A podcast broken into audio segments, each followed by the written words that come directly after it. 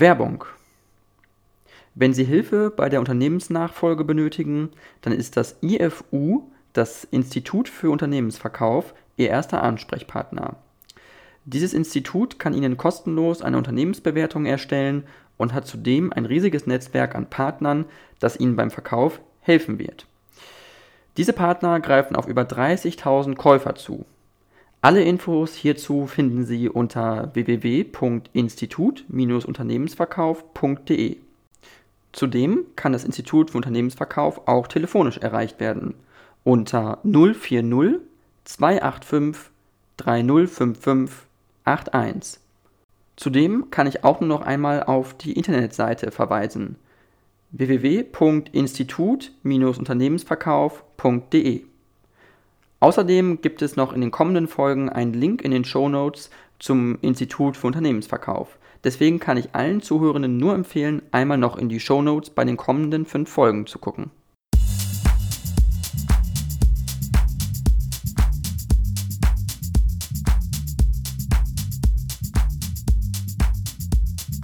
Super, dann äh, vielen, vielen Dank, ähm, Herr Mansour, Ahmad Mansour. Sie sind ein äh, deutsch-israelischer äh, Psychologe und äh, Autor. Ähm, äh, Sie äh, leben seit 2004 in Deutschland und ähm, Sie beschäftigen sich mit Projekten und Initiativen gegen Radikalisierung, Unterdrückung im Namen der IRO und Antisemitismus in der islamischen Gemeinschaft. Und äh, genau, er wollte immer fragen, wie sie eigentlich dahin gekommen sind, erstmal allgemein Psychologie zu studieren und sich äh, auf Psychologie so dann also zu interessieren und einzusetzen, auch im späteren Berufsleben. Also erstmal vielen herzlichen Dank für die Einladung. Ich freue mich sehr, äh, heute dabei sein zu dürfen. Ähm, bin sehr gespannt auf dieses Format und auch auf äh, die Fragen, die noch dazu kommen.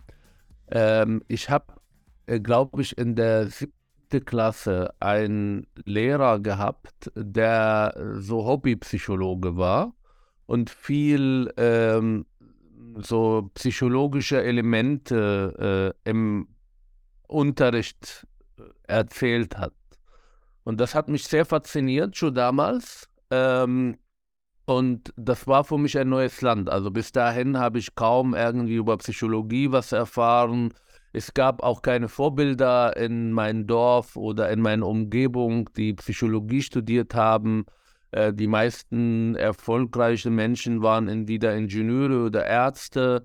Und das war etwas sehr Neues. Vor allem, weil ich durch seine Erzählungen und dann später durch die Bücher, die ich lesen wollte äh, darüber, ähm, ganz viele ähm, äh, ich würde sagen, amateurhafter Analyse der Menschen in meinem Umfeld betrieben habe. Und das hat mich fasziniert, zu sehen, ähm, woran leidet zum Beispiel mein Großvater, wenn er so depressiv und ähm, kaum irgendwie äh, aus, dem, aus dem Bett morgen kommt und so weiter und so fort. Und ähm, ich habe mal 91, das war ein paar Jahre später, ein Erlebnis gehabt. Das war der Golfkrieg, wo ähm, damals zum ersten Mal auch Krieg hautnah erlebt habe.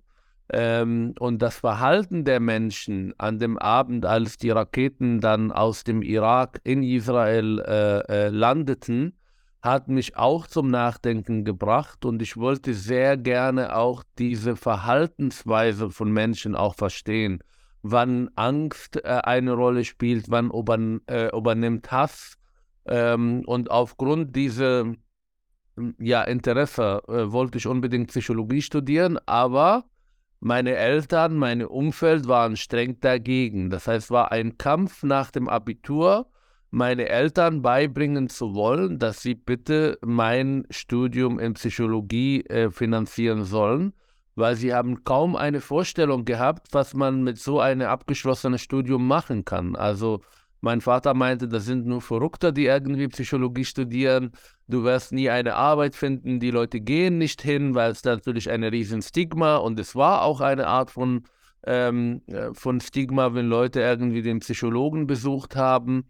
Ähm, aber es hat sich viel verändert bei meinem Vater, aber auch in meinem Umfeld und auch in meiner Kultur. Also heute ähm, zum Psychologen zu gehen, ist fast gleich wie zum Arzt zu gehen. Also die Leute sind bewusster geworden über seelische äh, Störungen oder Belastungen und sie wissen, dass sie auch Hilfe bekommen beim Psychologen und das war der Grund, warum ich dann ähm, einer der ersten gewesen in meinem Stadt, in meinem Dorf, der entschieden hat, äh, dieses Studium zu studieren. Mhm. Ähm, äh, woran oder wie erklären Sie sich, das würde mich jetzt mal interessieren, dass äh, heute es mehr Verständnis einfach gibt für Psychologie und auch für eine psychotherapeutische Behandlung vielleicht, dass äh, Menschen äh, damit auch offener umgehen. Warum war das früher vielleicht nicht der Fall und heute mehr?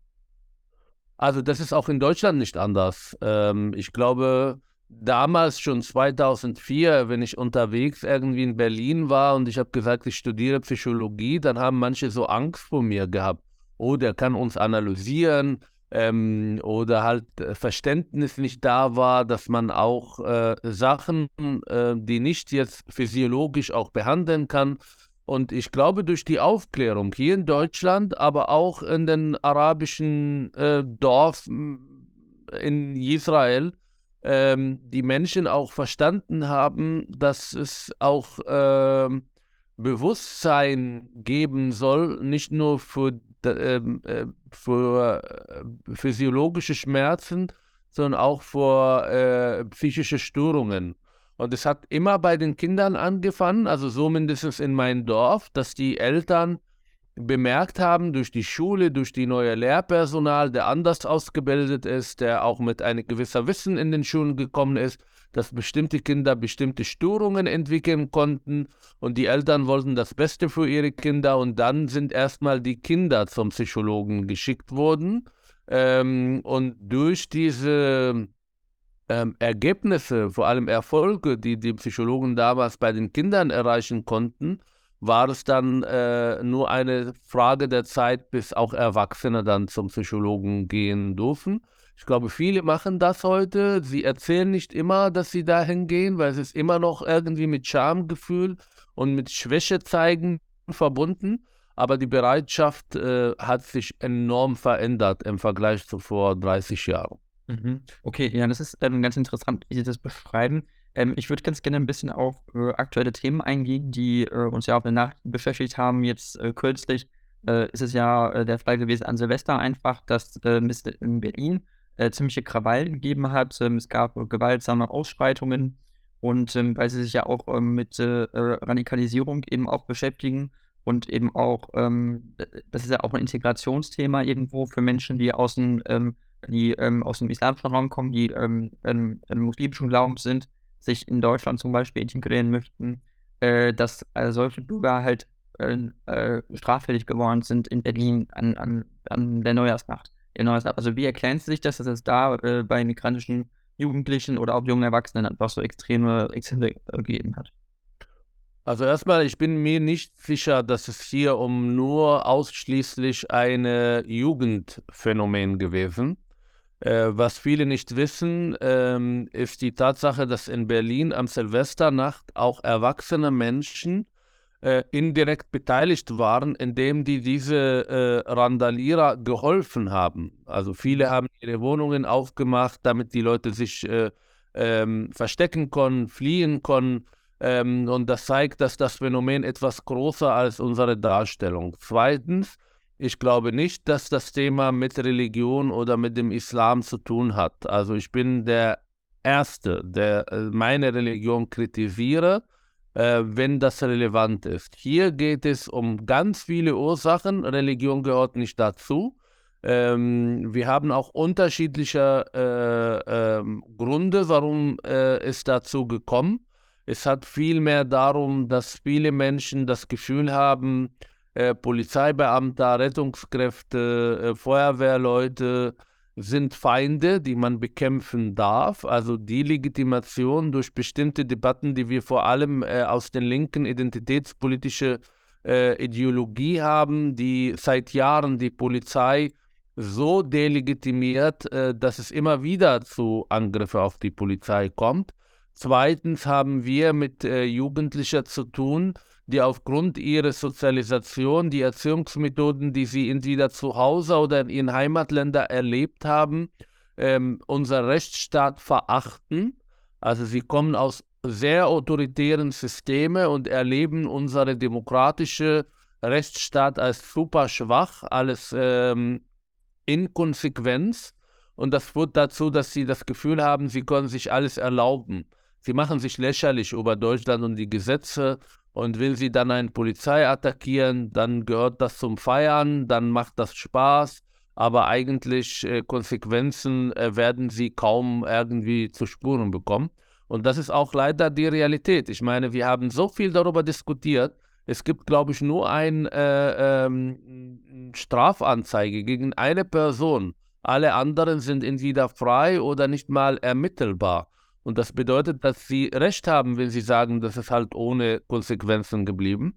Drittens, ähm, in der Psychologie und in der, ähm, in der Entwicklung von Kindern und Jugendlichen ist es enorm wichtig, auch mal gegen Autoritäten zu rebellieren. Es sind Teile der Ausschlussprozesse, die Sie und ich und viele anderen machen müssen, um ihren eigenen Weg zu gehen. Zum Beispiel irgendwann hasst man die Eltern oder rebelliert man gegen die Eltern, man geht seinen eigenen Weg und mit 18, 19 zieht man raus, so symbolisch, ich bin jetzt eine erwachsene Person und ich bin für mich verantwortlich. Das heißt, diese Rebellion gegen Autoritäten gehört zum Erwachsenwerden dazu. Leute, die aber aus ähm, patriarchalischen Strukturen kommen, ähm, haben diese Möglichkeit zu Hause gar nicht. Das heißt, äh, Rebellion gegen die Eltern ist nicht vorgesehen. Kinder werden erzogen, sich unterzuordnen, die Hierarchie in der Familie zu akzeptieren und die Autoritäten als, ähm, äh, als etwas Heiliges dargestellt werden. Also ob das der Vater oder die Mutter, vor allem die Väter. Das heißt, diese Kinder suchen sich andere Autoritäten, um rebellieren zu können. Und das passiert meistens draußen. Das heißt, wenn gegen die Eltern nicht, rebellier nicht zu rebellieren ist, dann suche ich mir Polizeibeamter, Lehrer und weiß ich nicht was und versuche gegen ihn zu rebellieren. Das haben wir auch an Silvester gesehen. Dazu kommt auch, dass ähm, Erziehungsmethoden, die viel Gewalt äh, anwenden, das heißt Kinder, die geschlagen, die fertig gemacht werden zu Hause, ähm, entwickeln zwei Sachen. Erstmal, sie glauben wirklich, dass äh, Gewalt eine legitime äh, Kommunikationsmittel. Das heißt, wenn sie in einer Situation sind, wo sie überfordert sind, dann wenden sie Gewalt an. Das äh, kennt jeder Berliner, der irgendwie jemanden schief anguckt und der rastet aus, weil er das Gefühl hat, ähm, der muss jetzt das Problem so lösen. Zweitens, ähm, Gewalt bleibt nie zu Hause und Gewalt löst Minderwertigkeitskomplexe, Unzufriedenheit, Unsicherheit in der Persönlichkeit. Und das wird mit einer sehr toxischen, äh, gewaltorientierte Männlichkeitskonzepte kompensiert. Das heißt, ich gehe nach außen und versuche, äh, mich als stark darzustellen und das tue ich, indem ich zum Beispiel gegen Polizisten, gegen anderen Gewalt anwende, um einfach zu zeigen, ich bin ein Mann, ich bin stark und weiß ich nicht was. Und mhm. alles Letzte, und das meinte ich, das ist nicht nur mit dem Islam oder mit den Muslimen zu tun. Wir haben eine Jugendkultur, ähm, vor allem in großen Städten, ähm, unterstützt vor allem von Gangsterrap, die sowieso Gewalt, äh, bestimmte Männlichkeit, äh, Polizei als Feindbild äh, predigt und das als etwas ähm, ja, strebenswert darstellt. Das heißt, die Polizei wird in diesem Jugendkultur als Feind gesehen, Gewalt gegen die Polizei wird legitimiert und wer eigentlich mit Messer oder mit äh, weiß ich nicht was auf die Straße geht, sich behauptet, ist etwas Gutes. Und all diese Faktoren haben dazu geführt, dass diese Menschen ähm, nicht nur im Silvester, aber auch im Silvester ähm, diese Ausschreitungen äh, äh, gemacht haben. Wir kennen das von der Freibad-Debatten in Berlin am, im Sommer, als auch äh, viele Leute randaliert haben. Wir kennen das nach dem ähm, äh, Fußballspiele von der marokkanischen Nationalmannschaft bei, den, bei der Weltmeisterschaft in Niederlande, Belgien und Frankreich. Äh, wir kennen das von Stuttgart und Frankfurt im Sommer 2020. Und all das sind Phänomene, die äh, eine Debatte wert sind, um vor allem lösungsorientiert zukünftig diese Gruppe erreichen zu können. Mhm. Klar, auf jeden Fall ähm, verständlich. Das ist auch äh, ganz interessant, wie Sie es darlegen. Ich, ich ähm, hat es auch, oder kann es auch sein, dass es damit ein bisschen zusammenhängt, dass auch, also es auch einfach auch eine Perspektivlosigkeit auch bei vielen Leuten gibt, die schnell äh, zu Gewalt neigen, dass einfach diese Perspektivlosigkeit äh, äh so in, drin ist, weil sie seit Jahren vielleicht äh, keinen Job haben oder äh, Sozialhilfeempfänger sind und äh, dadurch dann solche Situationen nehmen, um ja, irgendwie zu zeigen, was sie doch können. Nein, nein. Ehrlich gesagt ärgert mich auch diese Debatte immer wieder weil wir versuchen immer, immer, egal welche Debatten wir führen, die Verantwortung in der Mehrheitsgesellschaft zu suchen. Ja, die werden diskriminiert, deshalb werden sie Islamisten. Ähm, sie haben keine Jobs, deshalb werden sie Randalierer. Ähm, jeder Mensch ist verantwortlich für das, was er tut. Und jeder Mensch tut etwas aus sehr unterschiedlichen Gründen. Das hat mit Erziehungsmethoden zu tun, das hat mit Sozialisation zu tun, das hat mit der Art und Weise, welche Werte ich zu Hause bekomme oder von der Peer-Group. Und dieser Versuch, jeder Debatte so eindimensional darzustellen, nervt mich total, ähm, weil sie von diesem Menschen die Verantwortung wegnimmt. Natürlich spielen Diskriminierungserfahrungen eine Rolle, immer. Ein Faktor von so vielen. Aber ich habe die Silvesterdebatte aber auch die äh, äh, IS-Debatte, aber auch die Desintegrationsdebatte, auch die Messerdebatte so erlebt, dass es Teile der Bevölkerung, vor allem aus der Linken, die sowieso Migranten, Muslime als Kuscheltiere be betrachten, ähm, immer irgendwie die Gründe für Missverhältnisse bei der Mehrheitsgesellschaft suchen. Das ist auch etwas narzisstisch, weil wir sagen dabei, naja, wenn wir das ein bisschen anders machen, wenn wir diese Leute nicht diskriminieren, wenn sie Arbeit haben, dann passiert äh, all das nicht. Und das ist viel zu einfach und das stimmt nicht. Schauen wir mal zum Beispiel zu ähm, der Radikalisierungswelle, die wir 2014 bis 2017 gehabt haben. Diejenigen, die zu ES gegangen sind, sind nicht alle arbeitslos gewesen. Das sind nicht die Verlierer dieser Gesellschaft gewesen, das sind nicht nur Leute, die als Migranten in Deutschland leben. Wir haben Deutsche auch ohne Migrationshintergrund.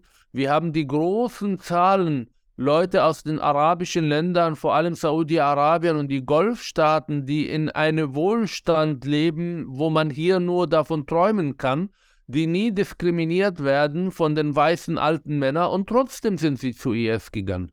Also deshalb meine Antwort und meine Ärger über solche Debatten, wir müssen diese Menschen ernst nehmen. Und ernst nehmen bedeutet, da wo sie was Gutes machen, muss man das benennen. Und da, wo gewisse Entwicklungen gibt, die nicht in Ordnung sind, muss man auch erwähnen. Und diese Menschen müssen und können auch Verantwortung übernehmen für Sachen, die sie tun.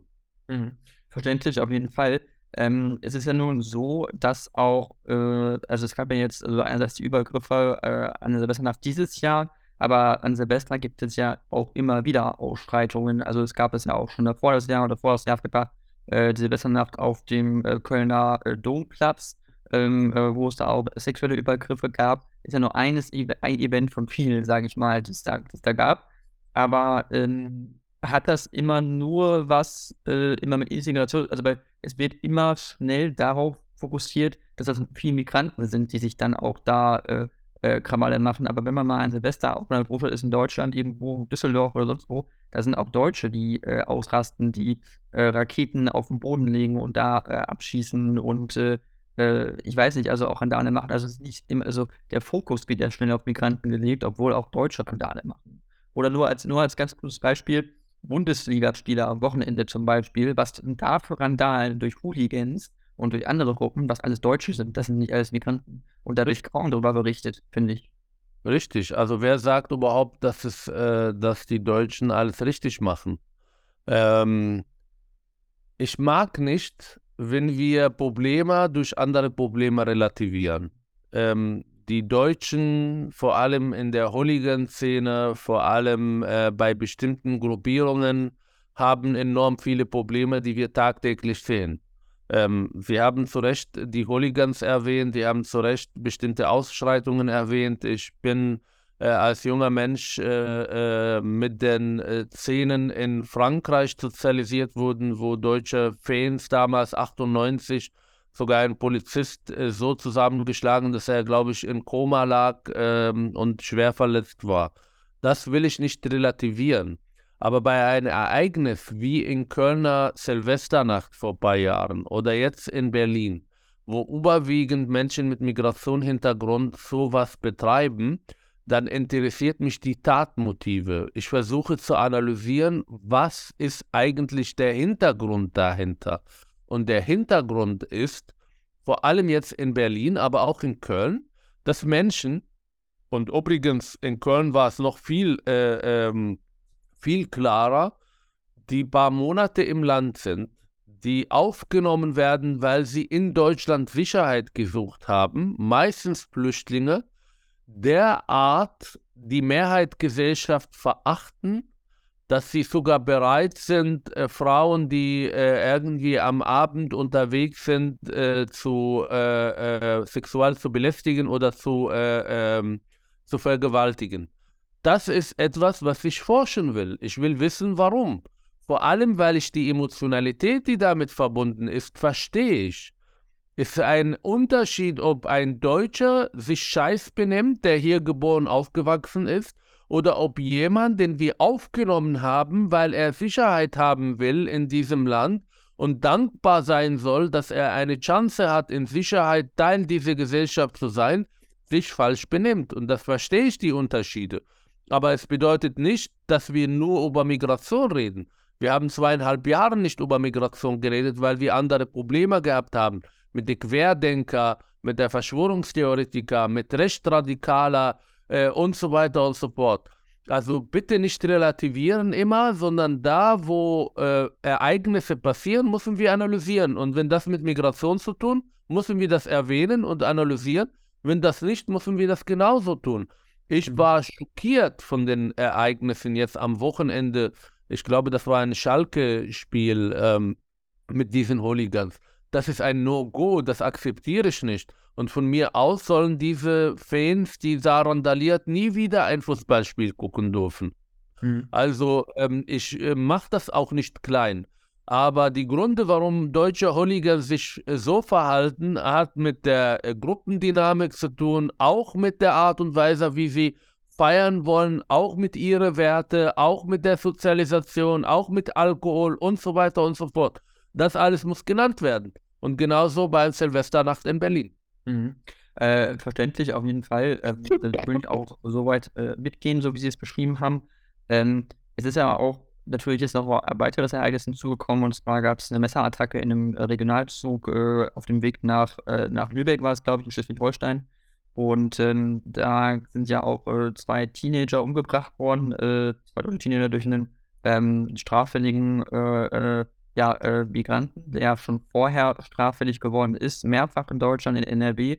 Ähm, und da ist wohl auch eine ziemlich miserable Kooperation zwischen den äh, Strafverfolgungsbehörden gab, äh, zwischen dem Bundesamt für Migration und Flüchtlinge, dem BAMF, dass da irgendwie überhaupt gar keine äh, ja, Ermittlung gab an Daten, dass der Mann eigentlich so straffällig geworden ist und so auffällig, dass er schon längst hätte ausgewiesen werden müssen.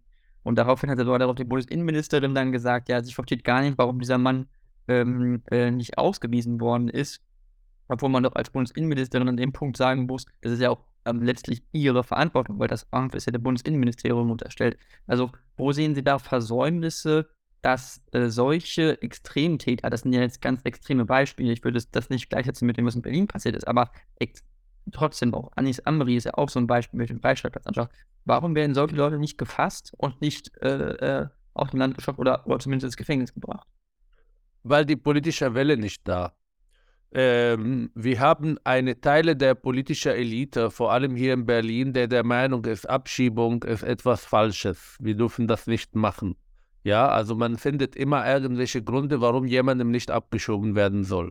Dass daraus auch eine Gefahren für diese äh, Gesellschaft entstehen, ignorieren diese Menschen. Es geht mir nicht darum, Leute abzuschieben, weil sie falsch geparkt haben. Wir reden hier von Menschen, die wirklich ähm, diese Gesellschaft so verachten, dass sie innerhalb von ein paar Jahren, weiß ich nicht, wie viele Dutzende äh, schweren Straftaten begangen haben.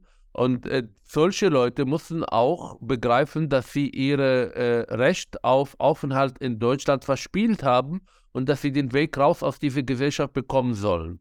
ähm, die Versäumnisse bei Anis Amri, aber auch bei äh, äh, Ibrahim jetzt äh, mit der Messerattacke sind so groß, dass eigentlich eine Untersuchungskomitee gegründet werden soll.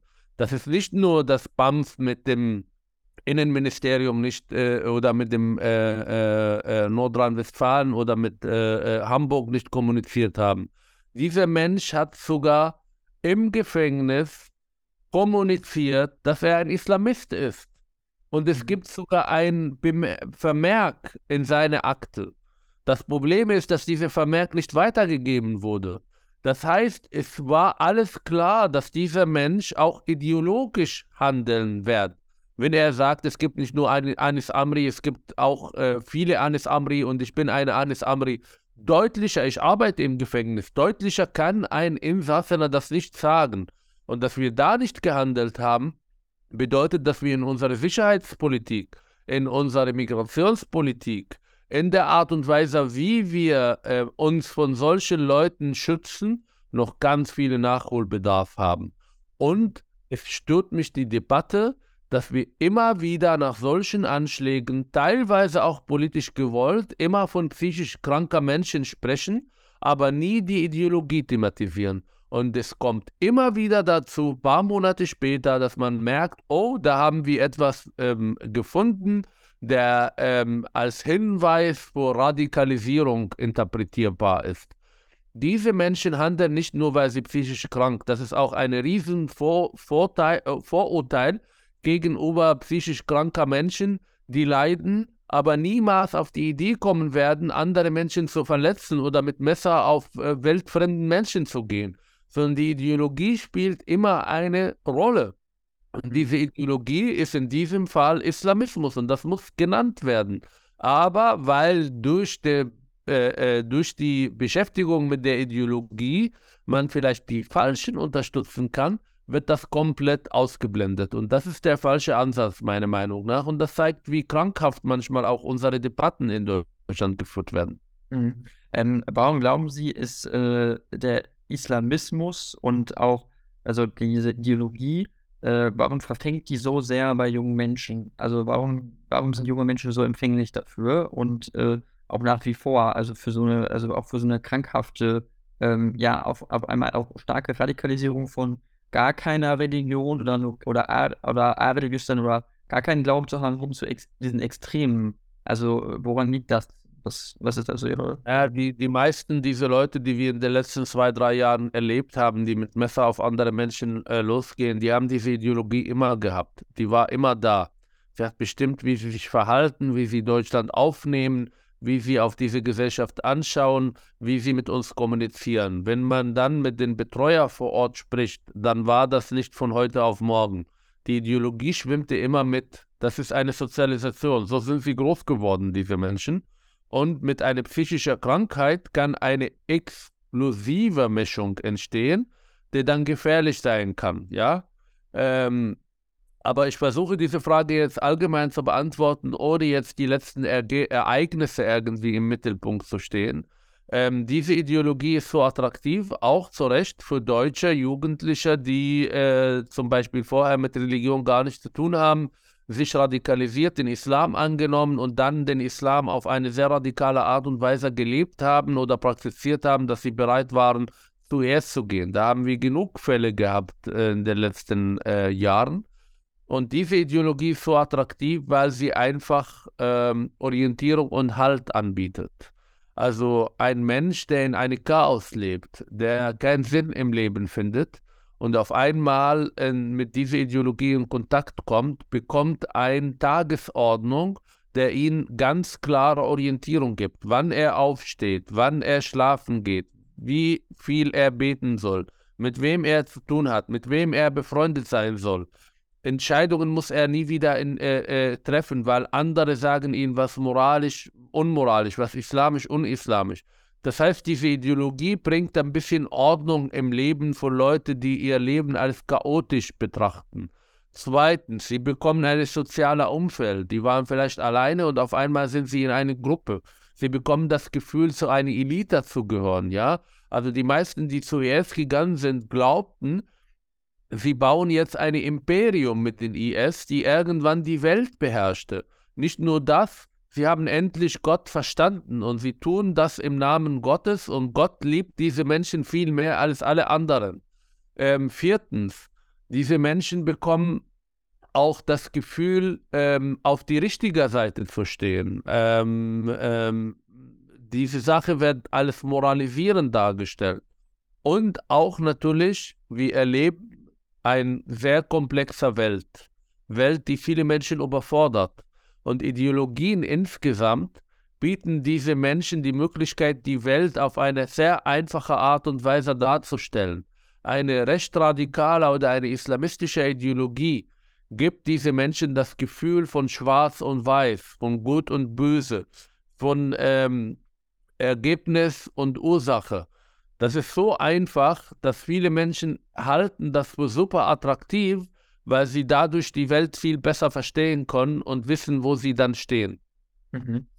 Dann, dann würde mich aber mal interessieren auch, haben Sie das Gefühl, das ist in Deutschland ein größeres Problem als in anderen europäischen Ländern, in Frankreich zum Beispiel oder in, in Italien? Also gibt es in Deutschland da ein spezielles Problem mit diesem Integrationsthema, mit dem, was Leute ähm, ja, äh, äh, machen und dem, was auch Migranten für Probleme hier eigentlich dann auch haben? Nein, nein. Also wenn man Richtung Schweden, Richtung Frankreich anschaut, dann kann man sehen, was passiert, wenn wir ähm, die nächsten zehn Jahre ähm, es nicht richtig machen. Ich glaube, wir sind, ähm, äh, äh, wir sind auf einen Punkt angekommen, wo wir ähm, viel erreichen können, wo wir auch sehen können, was die anderen falsch gemacht haben, also die anderen Länder, dass es ein bisschen richtig machen. Ähm, wir haben weniger ähm, sage ich mal, Parallelgesellschaften im Vergleich zu Frankreich und Schweden. Äh, durch die Wohnpolitik in Berlin haben wir immer Bewegung. Das heißt, es ist äh, Kreuzberg, der vor vielleicht 20 Jahren ein Ort war in Berlin, wo viele Migranten gelebt haben, wo Problemviertel daraus entstand. Heute ist das äh, fast unbezahlbar. Ähm, es gibt eine gesunde Durchmischung da. Neukölln entwickelt sich auch in der richtigen Richtung. Also ich glaube nicht, dass wir ähm, besonders was falsch machen. Ähm, wir haben keine Konzepte, ja. Äh, wir machen nicht alles richtig, aber im Vergleich zu anderen Ländern ähm, ist die Lage in Deutschland noch viel besser als in Frankreich oder in Schweden. Mhm. Okay, ähm, dann ist es auch was, was natürlich auch stark mit Migration zusammenhängt. Also es ist ja so, dass es dieses Thema äh, nach wie vor uns so intensiv beschäftigt, dass eben auch Deutschland ja auch dieses Jahr eine Rekordzahl an Flüchtlingen wieder aufgenommen, äh, oder im letzten Jahr eine Rekordzahl an Flüchtlingen äh, aufgenommen hat. Natürlich auch bei dem durch den Ukraine-Krieg, ist klar. Ähm, aber es wird halt do doch wieder stark unterschieden zwischen äh, ja, also Flüchtlingen aus dem, äh, sag ich mal, aus dem christlichen Raum oder aus dem europäischen Raum, wo eben äh, ne, das Christentum äh, dominierend ist und dann eben aus dem arabischen Raum, wo ähm, der Islam dominierend ist. Also, dass da schon eine ganz klare Unterscheidung irgendwie herrscht.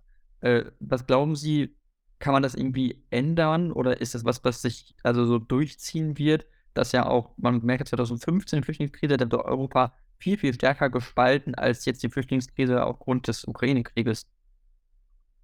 Ähm, es ist eine gute Frage und ich bin sehr ambivalent, was das angeht. Auf der einen Seite, ich verstehe, dass die Ukraine viel näher ist als äh, Syrien psychologisch gesehen trifft uns auch dieser Krieg. Wir sind beteiligt indirekt bei diesem Krieg. Wir haben eine Seite ähm, und dadurch ist das Akzeptanz, äh, Leute aus unserer Seite oder von unserer Seite zu unterstützen, ist enorm groß als dann irgend Leut, irgendwelche Leute aus dem Afghanistan oder Syrien, wo wir emotional nicht beteiligt sind und der Krieg auch gefühlt weit weg von uns lebt. Ich rechtfertige das nicht, ich sage nur, was ich beobachte. Zweitens, es gibt ganz andere Gesetzlage für die Menschen, die aus der Ukraine kommen, noch vor dem Krieg, also was Visum angeht, was ähm, ähm, ähm, ähm Bewegungsfreiheit angeht, die diese Menschen einfacher ermöglicht, nach Europa, nach Deutschland zu kommen. Drittens, ähm, auch wenn, wenn ich nicht der Meinung bin, dass wir diese Gruppen anders behandeln sollen, behandeln wir sie anders. Von da kommen mehr Kinder und Frauen, von da kommen mehr junge Männer und in den Wahrnehmung, in der Emotionalität, in der Bereitschaft, positiv oder negativ auf etwas zu reagieren, spielen solche Faktoren natürlich eine Rolle. Ähm, und das ist die Situation. Ich wünsche mir natürlich, dass wir alle gleich behandeln. Ich äh, kann auch eine syrische Flüchtlinge verstehen oder ein afghanischer, der sagt, warum bekommen die dann ähm, ganz andere äh, äh, äh Behandlung als wir? Das ist unfair und diese Unrecht, äh, die viele spüren, kann ich super nachvollziehen. Äh, ich habe versucht nur zu erklären, warum diese Unterschiede da sind. Und ich wünsche mir ein Land, die in der Lage sind, Menschen im Not immer zu helfen, ähm, egal woher sie kommen. Aber um diese Menschen richtig zu helfen, brauchen wir Ressourcen. Es geht nicht nur darum, diese Leute aufzunehmen, in ein Asylheim irgendwie reinzustecken wenn man Migration und Integration gut betreiben will, dann geht es darum, diese Leute zu betreuen. Es geht darum, diese Leute zu begleiten. Es geht darum, diese Menschen Möglichkeiten zu geben, Teil dieser Gesellschaft zu sein. Und da sind die Ressourcen begrenzt. Das heißt, ich würde dazu appellieren, da, äh, oder meine Vorstellung von Integration wäre, dass wir begrenzt Menschen aufnehmen, aber diese Menschen auch richtig ähm, äh, betreuen, begleiten und ihnen die Möglichkeit geben, Teil dieser Gesellschaft zu sein. Es hilft uns nicht, Menschen einfach ins Land zu holen und dann sie im Stich zu lassen. Und das passiert heute. Also Menschen, die in eine Kommune gehen, wo 500 Leute leben und dann werden 800 oder 700 aufgenommen, äh, haben keine Chance auf Integration. Das sind äh, äh, vorprogrammierte Parallelgesellschaften, wo dann auch die Bereitschaft in der Mehrheitsgesellschaft, in der Bevölkerung, diese Menschen zu unterstützen, massiv abnimmt. Wir sehen, dass ganz viele Skepsis herrscht. Wir sehen, dass die Leute nicht mitziehen. Deshalb appelliere ich für eine ganz andere, ähm, ganz andere Migrationspolitik, ähm, die auch die Grenzen das Machbares begreift und sich daran orientiert. Und wenn wir Menschen helfen wollen, dann sollen, sie, sollen wir bitte vor Ort helfen. Äh, der Erdbeben, jetzt in Syrien vor allem, ist ein Paradebeispiel, wie wir einfach nicht mehr in der Lage sind, auch vorausschauend zu agieren. Die Leute wurde nicht geholfen, vor allem in Syrien. Ähm, sie haben keine Häuser, sie haben keine Arbeit, sie bekommen keine Unterstützung von der Assad-Regime. Sie haben null Perspektive, sie haben die Hälfte ihrer Familien verloren. Dass diese Menschen irgendwann sich auf den Weg machen nach Europa, ist absolut nachvollziehbar. Aber wo sind wir jetzt? Warum gehen wir nicht hin, versuchen diese Menschen zu helfen, ähm, ihnen die Möglichkeit zu geben, irgendwie äh, in Sicherheit zu wohnen, ähm, ähm, Wiederaufbau investieren, weiß ich nicht was machen, damit die Leute nicht ihr Länder verlassen, sondern die Hilfe in ihren Ländern bekommen. Und dazu, da, darauf kommt keiner. Es gibt viele unterschiedliche Gründe, das mache ich dir einfach gerade. Aber das wünsche ich mir, wenn man das alles richtig machen, was Migration angeht. Es geht nicht nur darum, zu warten, dass die Leute zu uns kommen, sondern da zu helfen, wo die Leute sind. Hm, verständlich, auf jeden Fall. Ähm, in, der, in, der, Türkei, das ist natürlich auch ein ganz großes Problem, weil man merkt es dann, wie dann auch Leute schnell zurückgelassen werden in Ländern, wo natürlich die politische Verhältnisse so desolat sind. In Syrien ist ja, äh, ja, aktuell auch kein ganz funktionierender Staat, muss man natürlich auch sagen. Ähm, ja. ähm, aber ich habe nur eine Frage, was es Europa nochmal betrifft, weil es eben so ist, dass es in Europa Freizügigkeit gibt. Und diese Freizügigkeit ermöglicht es eben Leuten, innerhalb, sobald sie in der Europäischen Union sind, überall hinzugehen, wo sie möchten. Da kann sie ja keiner aufhalten, prinzipiell. Ähm, und die meisten Flüchtlinge aus dem Nahen Osten äh, aus Syrien äh, möchten nach Deutschland oder nach Schweden, weil sie halt wissen, dass da natürlich äh, auch die Sozialsysteme sie entsprechend ein äh, oder zulassen sozusagen.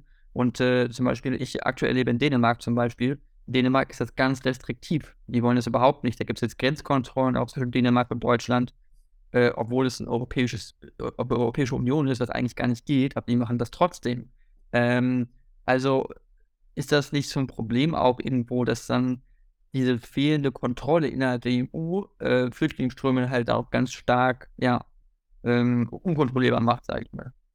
Ja und nein. Ich bin sehr dankbar, dass wir in einer Europäischen Union leben, wo man auch die Bewegungsfreiheit hat. Ich meine, das ist auch ein, ein Errungenschaft Europas als eine unfassbar gute Projekt äh, oder der beste Projekt nach dem Zweiten Weltkrieg. Und das müssen wir schützen. Ähm, was die Migrationspolitik aber äh, tut, vor allem die Migrationspolitik von Deutschland, ist Europa zu spalten, weil wir merken, dass die Leute nicht mitmachen. Wir haben Dänemark erwähnt, Schweden ist auf dem, ähm, äh, auf dem Weg dahin, auch äh, ähm, sowas nicht mehr tun zu wollen. Sie haben Riesenprobleme und dann bleibt eigentlich äh, Deutschland alleine. Und deshalb ist die Lösung nicht jetzt Grenzkontrollen zu betreiben, sondern eine europäische Lösung zu finden. Ähm, und diese europäische Lösung gibt, also diese europäische Lösungen gibt es eigentlich. Ähm, vor Ort helfen, äh, Rückführung äh, äh, äh besser funktionieren, äh, Programme entwickeln, damit die Leute, die wir brauchen, auch nach Europa kommen können, damit wir äh, Menschen vor Ort helfen und ihnen nicht auf diesen gefährlichen Weg schicken und sagen, wer es schafft, nach Europa zu kommen, dann hat er eine Chance hier zu bleiben und äh, wer äh, auf dem Weg stirbt, interessiert uns nicht. Also wir können viel ändern und wir müssen viel ändern und wir müssen alle europäischen Länder mitnehmen bei diesen Entscheidungen. Aber daraus eine moralische Frage zu machen,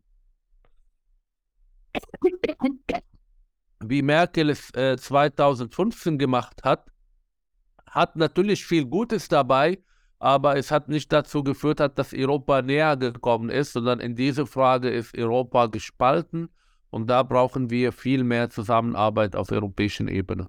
Mhm. Ähm, glauben Sie, dass das, was die Europäische Union macht, auch, auch an den Grenzen der EU zur Türkei, äh, jetzt äh, gibt es äh, die Pläne, äh, Grenzzäune auszubauen, aufzubauen, Grenzwachtürme zu errichten. Das wurde kürzlich von der Europäischen Kommission und vom Rat, glaube ich, so äh, angestoßen, dass das äh, umgesetzt werden soll. Ist das nicht was, wo man sagen muss, äh, also wir in Europa haben jahrelang die USA so stark kritisiert für das, was sie an der Grenze machen wollen, Donald Trump kritisiert für den Mauerbau an Mexiko. Und wir in Mexiko, wir machen jetzt genau dasselbe an unserer südlichsten Grenze. Also ist das nicht auch eine Doppelmoral irgendwo, die die Europäer hier haben? Naja, vielleicht können wir erstmal äh, uns einigen, dass wir nicht die ganze Welt helfen können.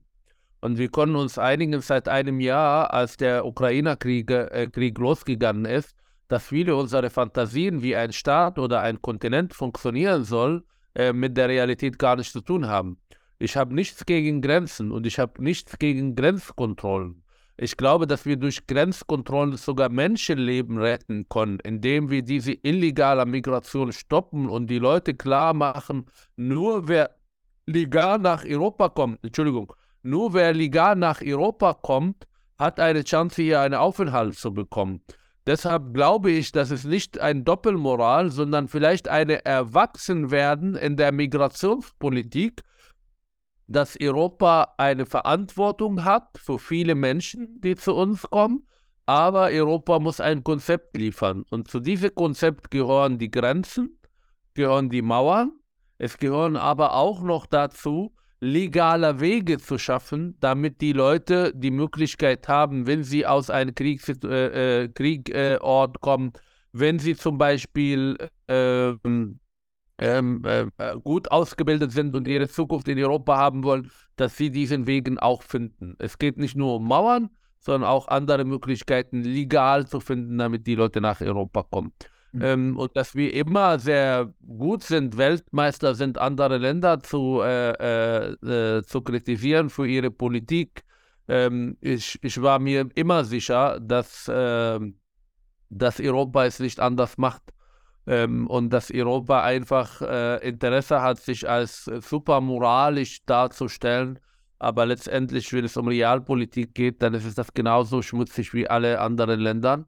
Ähm, und ähm, ich hoffe nur, dass wir irgendwann Politik oder Politiker haben, die in der Lage sind, das Ganze zu sehen und Konzepte zu entwickeln, die auch gut funktionieren, wo man vielleicht ja kritisiert wird, aber auf die andere Seite einen anderen Weg äh, äh, geht als äh, diese konzeptlose ähm, Agieren auf Flüchtlingswellen, äh, die zu uns kommen, ohne wirklich zu wissen, wie wir das äh, besser machen können. Mhm. Genau, also Konzeptlosigkeit ist, glaube ich, auch ein gutes äh, Stichwort. Ähm, das ist ja Europa manchmal prägend. In Europa hat man manchmal das Gefühl, man hat einzelne Staaten. Ich habe jetzt nur Dänemark angesprochen. Ich will jetzt nicht nur Dänemark niedermachen, aber Ungarn ist auch so ein Beispiel, was jetzt zwar nicht, was auch zu Flüchtlinge kritisch ist, aber jetzt würde ich trotzdem gerne noch einmal auf den Krieg in der Ukraine kommen, weil das auch ein Thema ist, das uns beschäftigt, was mit, mit Flüchtlingen, auch mit Integration zu tun hat, äh, ukrainische Flüchtlinge in äh, Europa zu integrieren, in Deutschland zu integrieren, aber auch äh, irgendwo äh, stellt ja dieser Krieg vor so neuen Herausforderungen in Europa, dass man ja sich die Frage stellen muss, ist Europa äh, denn weit genug äh, entwickelt, um dann eine gemeinsame europäische Antwort zu finden auf, auf eine russische Aggression durch Putin? Ähm, wir haben es gesehen jetzt mit, mit Ungarn, die nach wie vor Öl beziehen äh, aus Russland, die sich nicht direkt an äh, die verschiedensten äh, Preisdeckel und Embargos halten möchten. Ähm, also versuchen einige Staaten immer ihr einzeln eigenes Süppchen zu kochen. Also ist Europa da, mangelt es da eine gemeinsame Kooperation? Ja, definitiv. Äh, Europa war immer als eine Werteunion gedacht und als Werteunion-Projekt äh, äh, gedacht. Ähm, und dass manche Länder nicht nur in Bezug zur Ukraine, auch in Bezug zur Demokratie, in Bezug zu Menschenrechten, in Bezug zu der gemeinsamen Werte nicht mitmachen, macht mir große Sorgen. Und zwar nicht nur, im, wie gesagt, in Bezug zu der Ukraine-Krieg. Das ist etwas, was wir bei Ungarn, bei Polen seit Jahren beobachten. Und äh, da, da, muss Europa auch eine sehr klare Antwort finden ähm, um äh, diese äh, Trends auch zu stoppen, weil ich glaube, andere Länder werden auch damit spielen. Natürlich ist Politik immer Kompromisse zu machen, aber Politik ist auch rote Linien nicht zu überschreiten. Und da, wo aus Demokratien illiberaler äh, Autoritäten geworden ist, ähm, ist das Gemeinsamkeiten mit der Werteunion, die wir hier haben, nicht mehr vorhanden. Und da muss auch da äh, klarer Kante gezeigt wird gegen Ungarn und gegen Polen und äh, weiß ich nicht was. Ähm, aber ich glaube, das sind ähm, Anfangskrankheiten oder Kinderkrankheiten. Europa ist immer noch das Projekt Europas, der für Frieden, für Zusammenarbeit, für Stärke, für Wohlstand und so weiter sorgen kann. Ich habe große Kritik an der Europäischen Union, an Brüssel, an die Prozesse, die da gemacht werden. Aber ich bin sehr dankbar, dass Europa, und da dürfen wir nicht in 10 oder 20 Jahren denken, sondern wir sollten denken, was hier war ähm, äh, vor 45, ähm, um zu wissen, wie wichtig Europa eigentlich für die Bevölkerung, für die Menschen da sind, äh, für die Menschen ist. Und äh, da müssen wir alle das unterstützen. Und mhm. es wird auch viele Krisen geben, wir leben ja in Zeiten der Multikrisen. Wir haben ja Corona, wir haben Wirtschaftskrise und wir haben jetzt äh, äh mit der Ukraine-Krise noch eine äh, äh, Krise zu bewältigen, um nur ein paar zu benennen. Ähm, aber es bleibt so, dass äh, Europa als Projekt das wichtigste Errungenschaft, die wir haben, und das müssen wir schützen. Mhm. Ähm, ich würde jetzt ganz gerne nochmal äh, fragen, äh, was jetzt die äh, Ukraine angeht, nochmal, also was glauben Sie, wie wahrscheinlich ist, dass die Ukraine auch äh, in Zukunft schon Mitglied der EU werden kann? Ähm, das ist ja jetzt ein Thema, was es gibt. Ähm, also die Ukraine und dann hat äh, Republik Moldau haben auch, auch einen äh, Anbieterstatus bekommen, aber zum Beispiel Georgien jetzt nicht. Ähm, wo man auch sagen kann, Georgien ist natürlich auch geografisch nochmal deutlich weiter entfernt, sage ich mal, jetzt als die Ukraine. Ähm, also für wie realistisch halten Sie es, dass das auch irgendwann ein EU-Mitglied wird, die Ukraine, und das, äh, was muss passieren, auch in Russland zum Beispiel, dass äh, der Krieg aufhört, dass äh, äh, Russland sich zu einem friedlichen Nachbarn entwickelt in Europa. Was muss da passieren?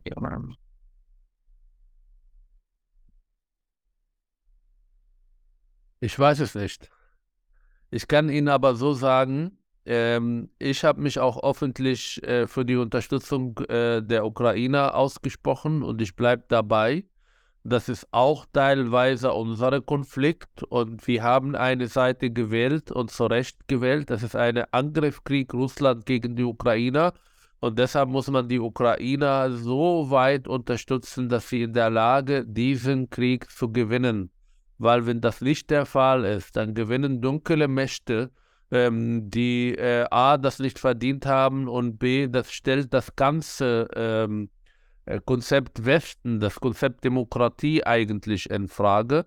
Ob letztendlich die Ukrainer nach dem Krieg Teil von Europa oder Europäischen Union sein werden, ähm, das mussten, das mussten die Ukrainer äh, mit den Europäern entscheiden. Und ich glaube, wir müssen auch bestimmte Kompromisse gehen, wenn wir wirklich einen nachhaltigen Frieden auch mit Russland haben wollen. Aber erstmal muss ähm, die Ukrainer diesen Krieg gewinnen und Putin und Russland muss diesen Krieg verlieren. Und ich hoffe sehr, dass wir irgendwann, ähm, genau wie wir es äh, auch in den letzten Jahren gesehen haben, die Opposition, die freiheitsorientierte ähm, Russen in der Lage sein werden, äh, aus diesem Land ähm, eine Demokratie zu machen, die in Koexistenz mit Europa lebt. Wir teilen mit denen auch ganz viele historische Ereignisse und ich glaube, viele äh, äh, Russen äh, sind auch auf der Seite Europas und äh, mit ihren Werten und sehen diese Feindseligkeit nicht wie ihr Präsidenten Putin. Ähm, und deshalb können wir nur hoffen, dass erstmal die Ukrainer diese Krieg gewinnt und dass Putin irgendwann nicht mehr da ist und daraus eine Demokratie entsteht. Mhm. Äh, aber die Politik ist sehr komplexer, um äh, diese Wünsche alle in Erfüllung äh, äh, zu gehen. Man mhm. kann nur hoffen. Genau, und ähm, es ist ja auch so, äh, äh, dass gestern äh, gab es nämlich auch noch eine Ankündigung äh, zum, äh, äh, vom Präsidenten Putin, der gesagt hat in Russland, also er möchte auch diesen New Start-Vertrag, das heißt diesen Atomwaffen-Abrüstungsvertrag mit den Vereinigten Staaten, will er zwar nicht aussetzen, aber ihn temporär sozusagen davon zurücktreten oder ihn nicht mehr ja, so als wichtig erachten, wie auch immer er so formuliert hat. Und ähm, ist das was, was irgendwo auch so ein bisschen eine der letzten Drohungen ist von Russland, ist das nicht eigentlich ein Land, was auch mittlerweile alle Karten ausgespielt hat? Also, dass da wirklich, also der Ga Gas komplett nichts mehr auf Russland, äh, Öl wird äh, preislich gedeckelt, ähm, äh, es wurden Exporte sanktioniert bis äh, zum geht nicht mehr. Und ähm, dass Russland eigentlich ja wirtschaftlich auch auf dem Niveau ist wie Spanien, sage ich mal, also von BIP, ähm, dass dieses Land auch keine anderen Möglichkeiten mehr hat. Mal abgesehen davon, dass die Hälfte seiner konventionellen Fähigkeiten der Kampfpanzer, die Russland besitzen soll, seien angeblich schon zerstört durch den Krieg in der Ukraine.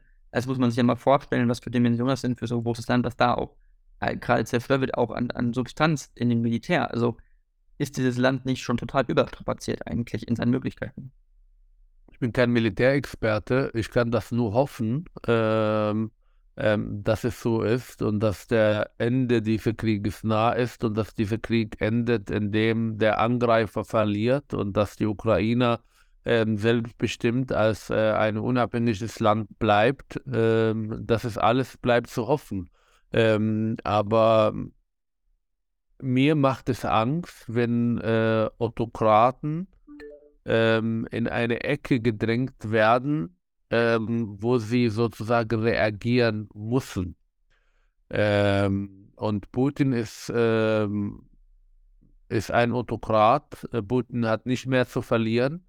Und ich hoffe sehr, dass er alle Karten gespielt hat und dass er nicht noch mehr verrückt wird, ähm, äh, wenn er merkt, dass äh, das Ende naht und dass wir in der Lage äh, sind, dann ähm, auch die letzten Karten, die er spielen wird, auch zu neutralisieren. Mhm. Aber es ist alles sehr gefährlich. Ähm, und trotzdem glaube ich, dass Europa, äh, der Westen mit den USA äh, bis jetzt viel richtig machen, was die Unterstützung der Ukrainer angeht. Und dass wir hoffen können, dass ein baldiger Ende dieser Krieg dazu führt, wie gesagt, dass äh, dass Russland begreift, dass sie vielleicht eine, eine Rolle übernommen hat, äh, äh die äh, zwei, äh, ja, zwei oder dreimal größer als, der, äh, als Russland in der Realität wäre. Mhm. Genau, also äh, und dann noch also eine abschließende Frage dazu, weil Sie haben es gesagt, also ich weiß, Sie sind jetzt kein Militärexperte, aber würde mich trotzdem interessieren, Ihre Meinung. Also was, ähm, also den letzten Schluss angeht, Sie sagen, wenn Putin sich in die Ecke gedrängt fühlt, dann würde er irgendwas tun. Also Glauben Sie, dass ein Einsatz von Nuklearwaffen was ist, was er durchziehen würde, was äh, realistisch ist, was im Raum steht oder was eigentlich ja, ist es bedeutet ja quasi Selbstmord, selbst wenn, wenn Putin die Ukraine mit Atomwaffen angreifen würde, dann ähm, würde das ja auch schon massivste Konsequenzen haben. Also halten Sie es für realistisch? Nein. Okay. Ich glaube nicht, dass, äh, äh, dass überhaupt in der Welt äh, ähm, ein Nuklearangriff äh, äh, möglich wäre. Ich glaube, dass die Gefahren, die damit verbunden ist, ähm, sind abschreckend auch für den letzten verrückten autoritären äh, Regimes, auch für Russland und Putin. Und deshalb glaube ich nicht, dass es dazu kommt. Okay, das ist auf jeden Fall eine positive äh, Botschaft zum Abschluss. Ähm, ja, Herr Manso, ich danke Ihnen sehr für dieses Interview. Ich fand es sehr spannend, sehr interessant. Äh, und wenn Sie möchten, können Sie noch was sagen äh, zum Abschluss zu Ihnen als Person äh, oder wo auch immer für Sie Werbung machen möchten. Äh, das können Sie jetzt auch gerne tun. Nee, ich möchte nur dafür werben, dass wir anfangen, miteinander in, äh, in Dialog zu gehen. Ich glaube, all diese Themen, die wir angesprochen haben, werden in Deutschland entweder sehr emotional angesprochen oder teilweise sehr äh, eindimensional angesprochen. Ähm, dass wir nicht wirklich miteinander ähm, in Kontakt gehen, dass wir nicht debattieren, dass wir nicht die Argumente in den Mittelpunkt äh, stehen lassen und ich glaube, für die neue Generation, für die jungen Menschen kann Demokratie nur entstehen, indem wir genau solche Themen suchen und miteinander in Dialog gehen und auch zulassen, dass Menschen unterschiedlicher Meinungen sind, ohne sie als Nazi, als rechtsradikal und weiß ich nicht was zu beschimpfen, sondern einfach zuzuhören und wenn sie ähm, ja Unsinn erzählen, dann kann man auch argumentativ das als Unsinn benennen.